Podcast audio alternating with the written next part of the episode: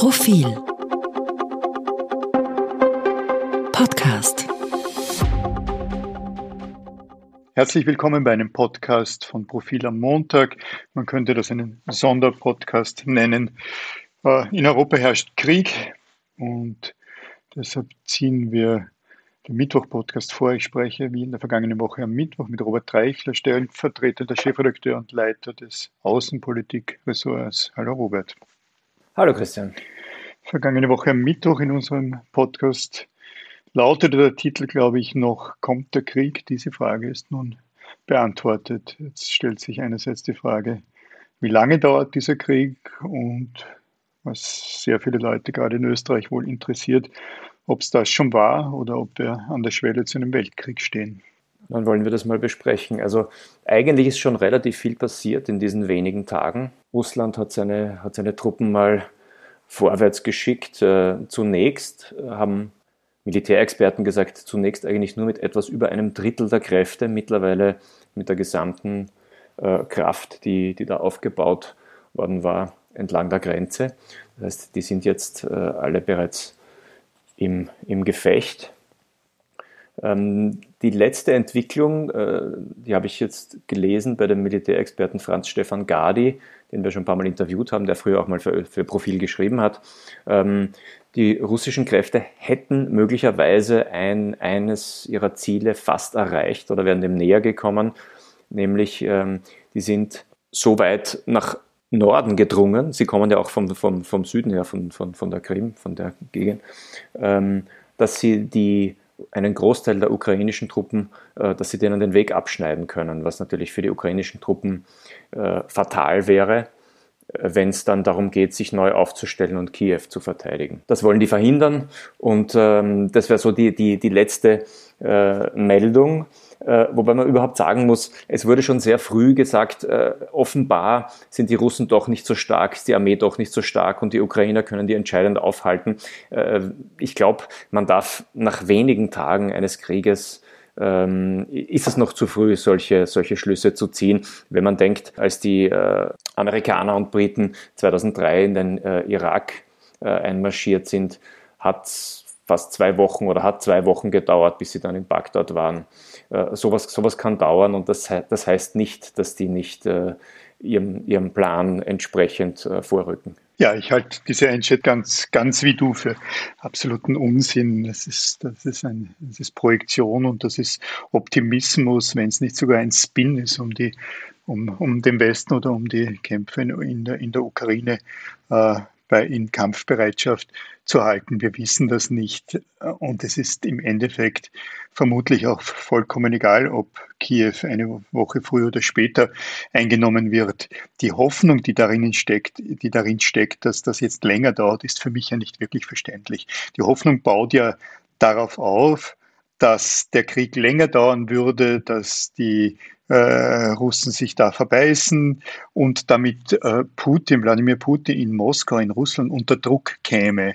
Das ist nur für mich ein, ein so eigenartiges Gedankengebäude und ein in der Sache so abwegiger Gedanke, dass ich sehr vieles von dem eben nicht mehr nachvollziehen kann. Am meisten hat mich gewundert oder gestört in den letzten Stunden, ja gestört, dass Ursula von der Leyen diesen äh, ich glaube, es war gestern Abend, Sonntagabend, diesen Emotion, in, in, mit durchaus von Emotion getragen gesagt hatte, die Ukraine sei jederzeit in der EU willkommen. Das ist nun faktischer Unsinn, weil äh, 27 Staaten zustimmen müssten, aber es ist, ich halte es vor allem für gefährlich. Es ist eine völlig unnötige Provokation, die äh, nichts bringen kann, außer Putin, wie gesagt, weiter zu provozieren und die eben, und das, das meinte ich, darauf ja, wenn der Kalkül dahinter ist, aufbauen müsste, dass Putin durch ein langsameres äh, Erreichen seines Kriegsziels in Russland unter Druck käme, ja gestürzt werden würde. Aber das halte ich für eine extrem naive Haltung.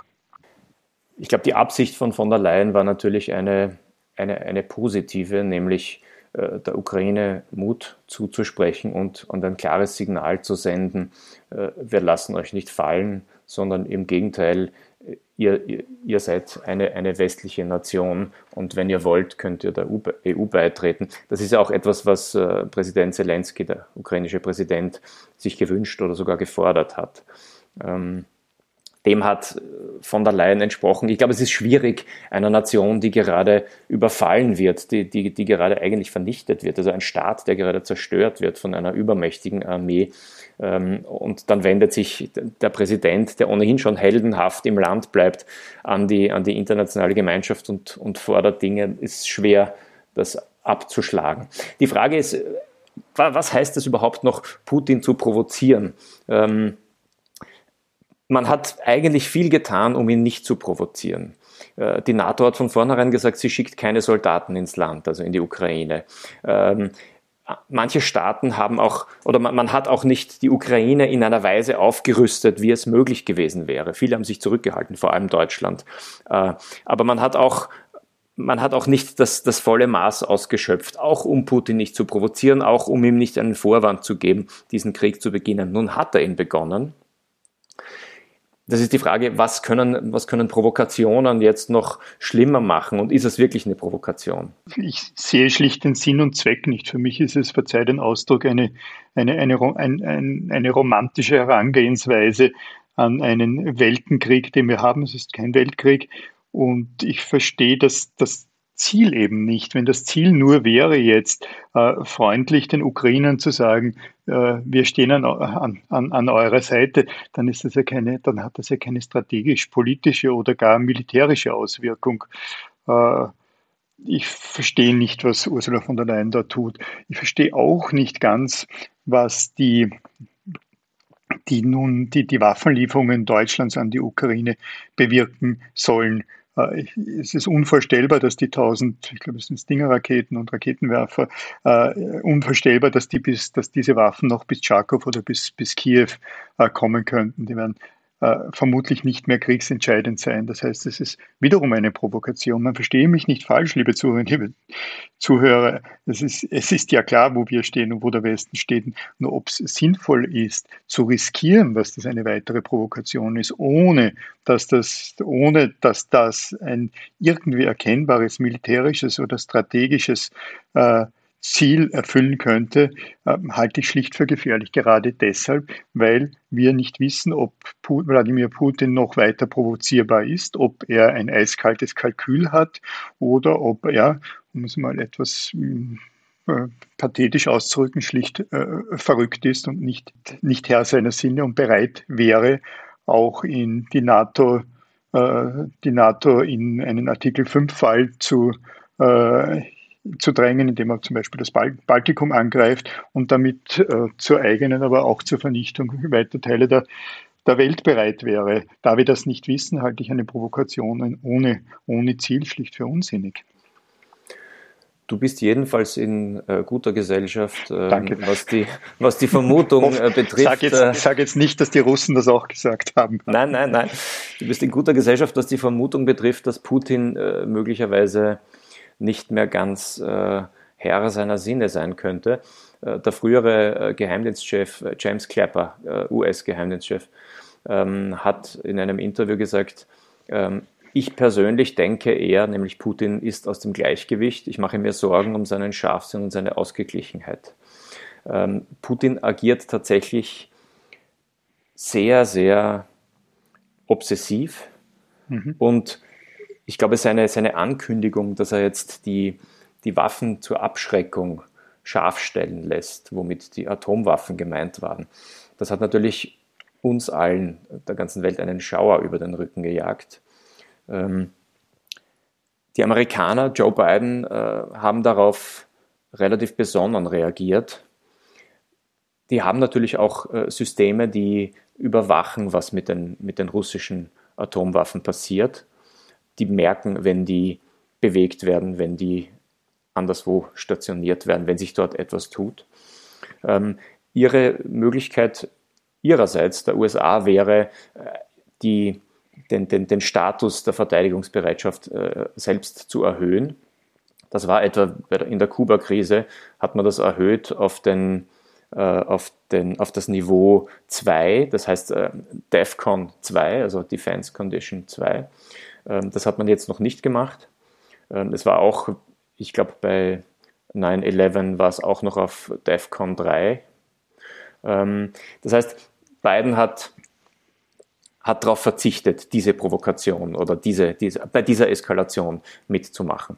Aber allein die Tatsache, dass jetzt Putin, der ja vorgibt, sich um die Sicherheit Sorgen zu machen und deswegen diesen Krieg beginnt, dass der dann äh, am, Tag fünf sagt, und übrigens, ich werde jetzt die Atomwaffen scharf stellen, ist natürlich in einem Maße absurd, dass uns Angst machen muss. Denn dieser Mann äh, ist auch nicht nicht mal so wie in früheren Zeiten in der Sowjetunion, die die Atomwaffen besaß. Da gab es ein Politbüro und da gab es wenigstens mehrere Leute, äh, die Entscheidungen treffen konnten. Jetzt haben wir de facto einen autoritären Mann in Russland, der die Entscheidungen trifft. Und wir haben gesehen, wie der wie der ähm, Verteidigungsminister und der oberste General dort gesessen sind, die sind in etwa dort so, so dort gesessen wie, wie unsere Kinder, wenn sie vom Lehrer ähm, die Hausübung aufgetragen bekommen. Äh, da kann man jetzt ungefähr abschätzen, wie die, die Entscheidungshierarchie funktioniert, nämlich da gibt es einen Mann an der Spitze und sonst gibt es eigentlich nichts mehr. Und das kann einem natürlich Angst machen. Du hast jetzt davon gesprochen, dass der Westen relativ genau weiß, wann äh, russische Atomsprengköpfe oder Atomwaffen bewegt werden. Ich muss sagen, dass mein, mein Vertrauen jetzt in, die, in das Wissen des Westens nicht unbedingt gestiegen ist. Wir sprachen vergangene Woche darüber, was wir so aus Geheimdienstkreisen hören. Und liebe Zuhörerinnen, liebe Zuhörer, das ist, klingt, das ist jetzt nicht, nicht James Bond, sondern durchaus so, dass äh, Medien nicht gezielt, sondern durchaus glaubwürdig informiert werden darüber, was die, die Wissenslage von Geheimdiensten ist. Jedenfalls war der Stand der, des Wissens am vergangenen Mittwoch nicht, hat nicht dem entsprochen, was dann tatsächlich passiert ist. Sie werden sich vielleicht erinnern, wenn Sie den Podcast vergangene Woche gehört hatten, dass die, das Befinden von MI6 und dem deutschen Geheimdienst war äh, Putin wird sich nicht mit einem Teil der selbstgenannten Volksrepubliken äh, befriedigt zeigen, sondern wird diese ganz einnehmen. Niemand, äh, jedenfalls in den europäischen Geheimdiensten, hatte gere damit gerechnet, dass Kiew, Tscharkow und damit zumindest die halbe, wenn nicht die gesamte Ukraine besetzt äh, werden sollen.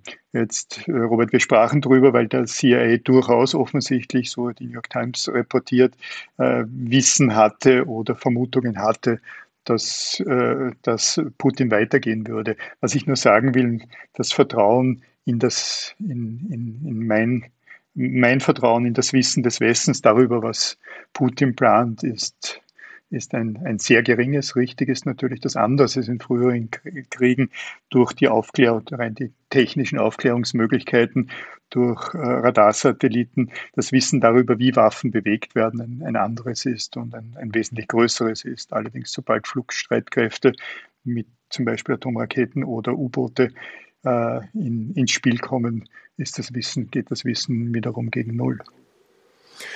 Gut, wenn wir nochmal also zu diesem schrecklichen und immer noch spekulativen Szenario kommen, was wäre, wenn?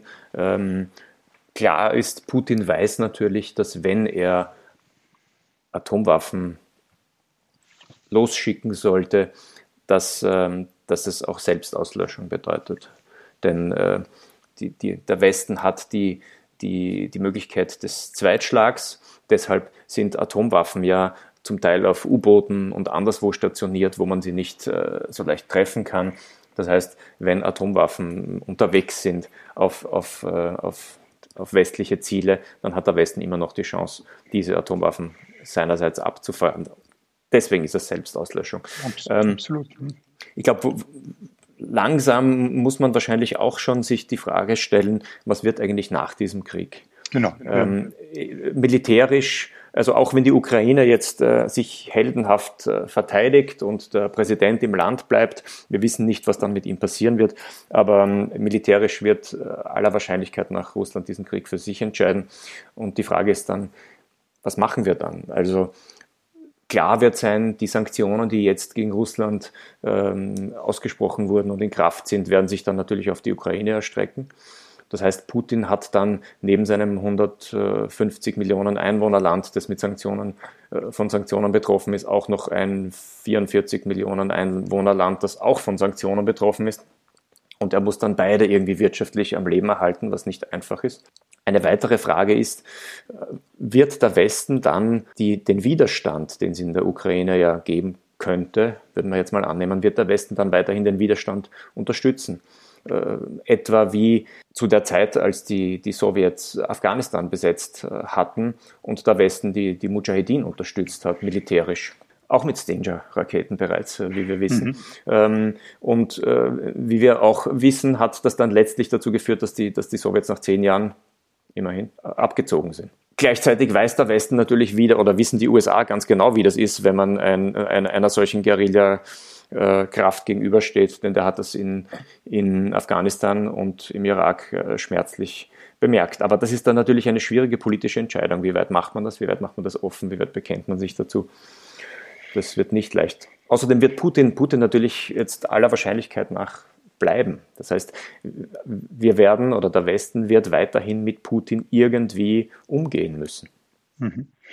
Mit einem Putin, der dann stark verbündet sein wird mit China, weil China sich ja nicht solidarisch gezeigt hat, aber jedenfalls die nicht, nicht die westliche äh, Erzählweise dessen, was hier vorgeht, übernommen hat. Ja, China nicht, nicht einmal wie sonst üblich gemeint hat, äh, keine Einmischung in, in, in die Angelegenheiten anderer Staaten und damit schon gar nicht das Besetzen eines anderen Staates, wiewohl, aber am Rande, dies eine Blaupause für China sein könnte, um, um Taiwan einzunehmen. Äh, die jüngsten Meldungen so gegen 13 Uhr jetzt am Montag waren, dass es Verhandlungen gibt, die die Ukrainer wollen einen Waffenstillstand, die Russen wollen eine Kapitulation. Jetzt um dem heutigen Podcast ein etwas optimistischeres äh, Schlussteil zu geben. Äh, natürlich kann es darauf hinauslaufen, dass, äh, dass es zu, einem, zu einer friedlichen Übergabe von Teilen der Ukraine kommen kann. Wir hatten eben eine, eine, eine, eine lange, sehr lange Redaktionssitzung, liebe Zuhörer, liebe Zuhörer, wo ich glaube, Robert Duden ins Spiel gebracht hat, hattest, dass es zwei Möglichkeiten gibt. Entweder Putin Russland besetzt die gesamte Ukraine oder aber nur den, den, den östlichen Teil. Das sind so die beiden Möglichkeiten, die da im Raum stehen. Ich war das nicht. Ähm, außerdem, ich, ich, ich kann es mir schwer vorstellen, wie man nach, nach ähm, nicht ganz einer Woche äh, eines so massiven Krieges äh, plötzlich dann auf Basis von Dingen, die man auch vorher schon besprechen hätte können, mhm. plötzlich eine Verhandlungslösung erzielt. Ähm, Zelensky selbst ist pessimistisch.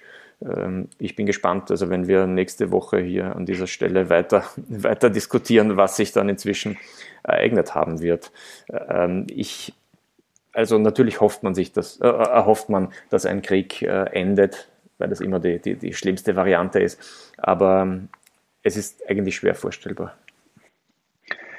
Ich fürchte, da bin ich auch deiner Meinung. Liebe Zuhörer, liebe Zuhörer, wir berichten regelmäßig via Profil.at über das Geschehen. Wir werden noch weitere Podcasts diese Woche machen. Lieber Robert, vielen Dank fürs gemeinsame Sprechen. Ich danke. Ich wünsche, wünsche Ihnen, liebe Zuhörer, liebe Zuhörer, trotz allem eine, eine erträgliche Woche und bis zum nächsten Mal.